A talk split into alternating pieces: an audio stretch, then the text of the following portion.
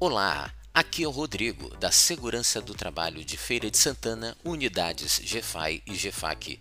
Dirigir é um ato de responsabilidade. Quando você está na direção, não é só a sua segurança que está em risco.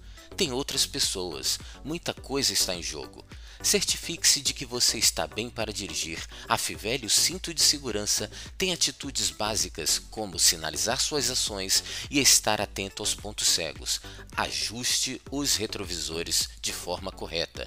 E claro, jamais use o celular ao volante para falar ou enviar mensagens. Se a sua vida e de quem você ama não tem preço, melhor tomar cuidado. Pensa nisso.